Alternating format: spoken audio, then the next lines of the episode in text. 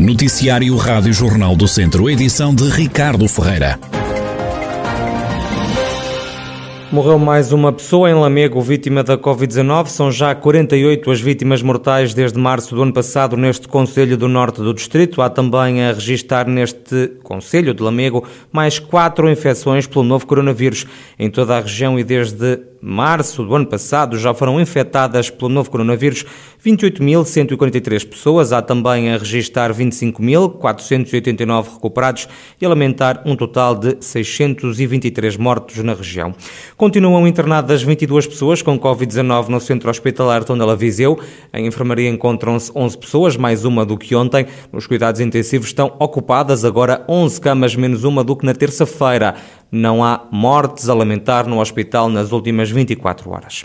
O ano passado, cada habitante dos conselhos abrangidos pelo Planalto Beirão reciclou uma média de 39 quilos de lixo, um número superior ao da média nacional, como detalha José Portela, secretário executivo da Associação de Municípios do Planalto Beirão. Efetivamente, em 2020, cada habitante do Planalto Beirão separou um total de 39 quilos de resíduos recicláveis de papel cartão, plástico, metal e vidro. Este valor representa um aumento de 7 kg por habitante por comparação com o ano anterior. No total, os 19 municípios que integram a Associação de Municípios da região de Alto Beirão separaram 12.844 toneladas de resíduos recicláveis, o equivalente a um aumento de 22% face a 2019. Desde 2014, a separação de resíduos recicláveis na região do Planalto Beirão cresceu quase 80%. Relativamente aos valores nacionais, o Planalto Beirão apresenta um desempenho extremamente positivo, uma vez que a taxa de crescimento global no país se fica pelos 13%. A reciclagem de plástico e de metal foi a que mais cresceu, aumentou 30% em comparação com 2019. A de papel e cartão também aumentou na ordem dos 21%.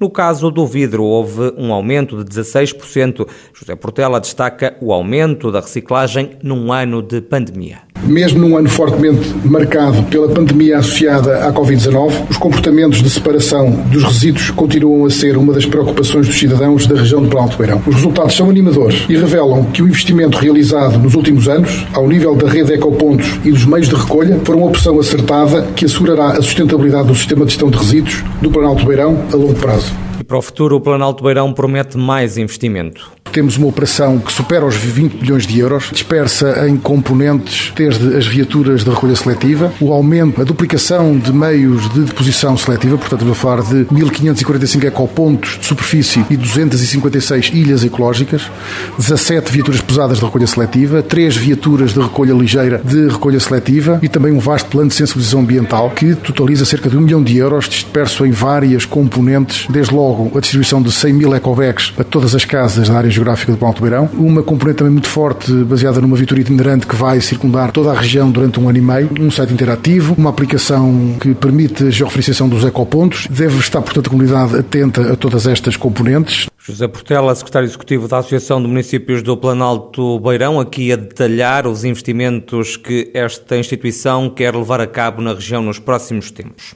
O comércio e a restauração na região aguardam com expectativa o plano de desconfinamento que vai ser apresentado já amanhã, quinta-feira, pelo Governo.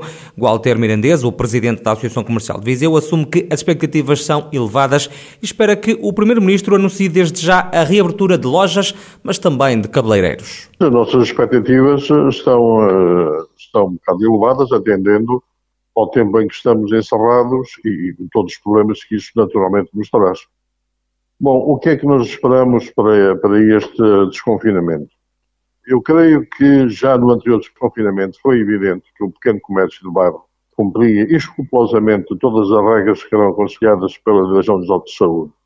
Uh, cabeleireiros e barbeiros que tanta falta estão a fazer e que cumprem na mesma essas, essas normas de, de, saúde. O comércio está pronto para o desconfinamento, mas há negócios que parece que só vão reabrir de forma gradual, lamenta Walter Mirandês, presidente da Associação Comercial de Viseu, ouvido também pela Rádio Jornal do Centro, o presidente da Delegação de Viseu da Arespa, a Associação de Hotelaria, Restauração e Similares de Portugal, não exige uma data em concreto para a reabertura do setor. Jorge Loureiro pede, no entanto, previsibilidade ao Governo. Estamos com expectativa, mas uh, a expectativa é assente essencialmente na necessidade e a urgência que todos nós temos de começar realmente a ter alguma vida e a ter alguma atividade eh, empresarial.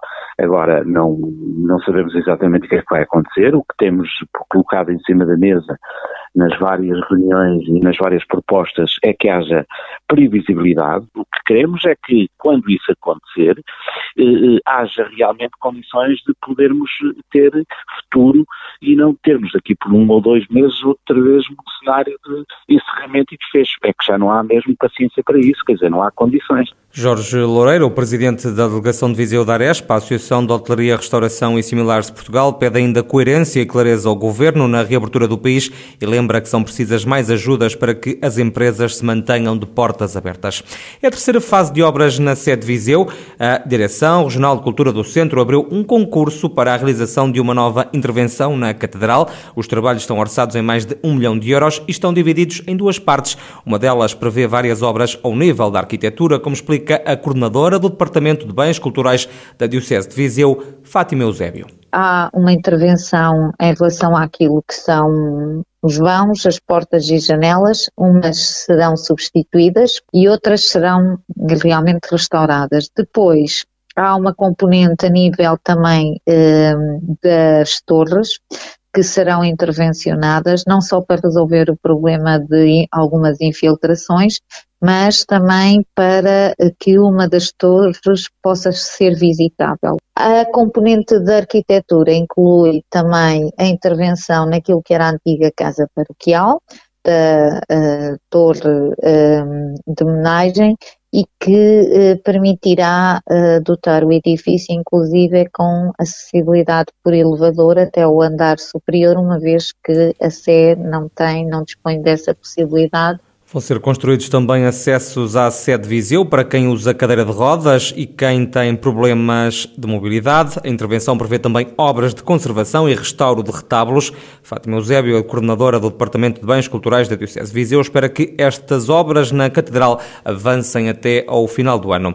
É um recuo da SPA, Sociedade Portuguesa de Autores. O presidente da instituição, José Jorge Letria, deu ontem como certo o fecho de sete delegações em todo o país, entre as quais Viseu, mas, entretanto, a SPA já veio dizer que este é um processo que ainda está em análise e que não é definitivo nem o número nem as delegações que vão fechar portas. A notícia do fecho da delegação de Viseu da SPA apanhou de surpresa os quatro funcionários.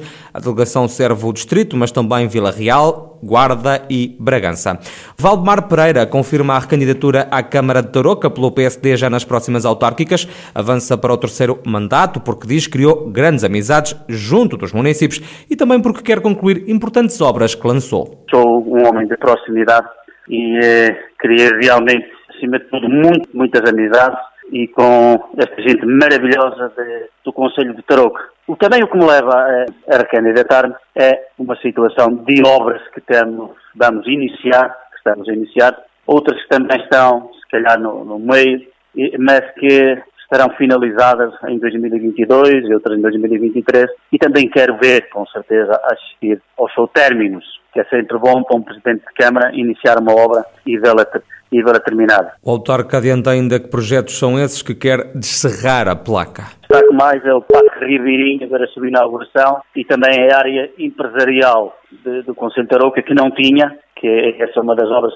que desde do, do, do nosso início de mandato lutamos por ela, e também o Parque Santa Helena, são três obras relevantes, assim como o Mosteiro de Salzedas, que também está prestes, pensamos que se não ficar este ano, no próximo ano ficará pronto. Valdemar Pereira, o presidente da Câmara de Tarouca, que assume a recandidatura a um terceiro mandato pelo PSD nas autárquicas deste ano. De saída, o fotojornalista da agência Lusa em Viseu, Nuno André Ferreira, que está nomeado para o Prémio Internacional de Fotografia World Press Photo, com um trabalho sobre o incêndio ocorrido no verão passado em Oliveira de Frades. Nuno André Ferreira está na lista de candidatos na categoria de Spot News. Para o fotojornalista, a nomeação já é uma vitória.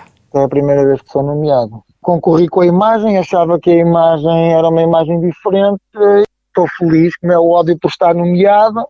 estou de coração cheio, como é óbvio, pelo menos estar nomeado, que para mim já chega. Não estou muito preocupado com o lugar do pódio depois.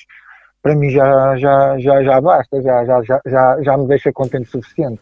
A imagem do fotojornalista foi captada em setembro de 2020 num fogo que começou em Oliveira de Frades e que alastrou aos conselhos vizinhos. Essa imagem, por acaso, é uma imagem bastante clara. É uma criança, é, um recém-nascido, um bebê dentro de um, de um carro. É um retrato de uma criança que parece estar imune, parece estar alheia ao, ao, ao risco, ao incêndio. Um, e acho que é aquele contraste de ingênuo, de ternura de um, de um bebê que não, que não tem noção do que se passa à volta é, e, e da parte de fora do carro o incêndio. O fotojornalista da agência Luz em Viseu, Nuno André Ferreira, que está nomeado para o World Press Photo com uma fotografia que foi tirada no incêndio que lavrou o ano passado em Oliveira de Frades e onde perdeu a vida um bombeiro.